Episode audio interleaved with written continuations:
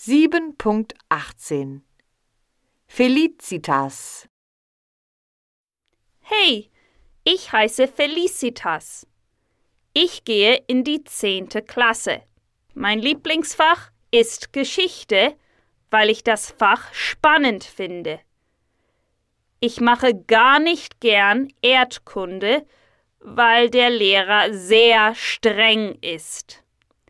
Ich besuche eine moderne Schule.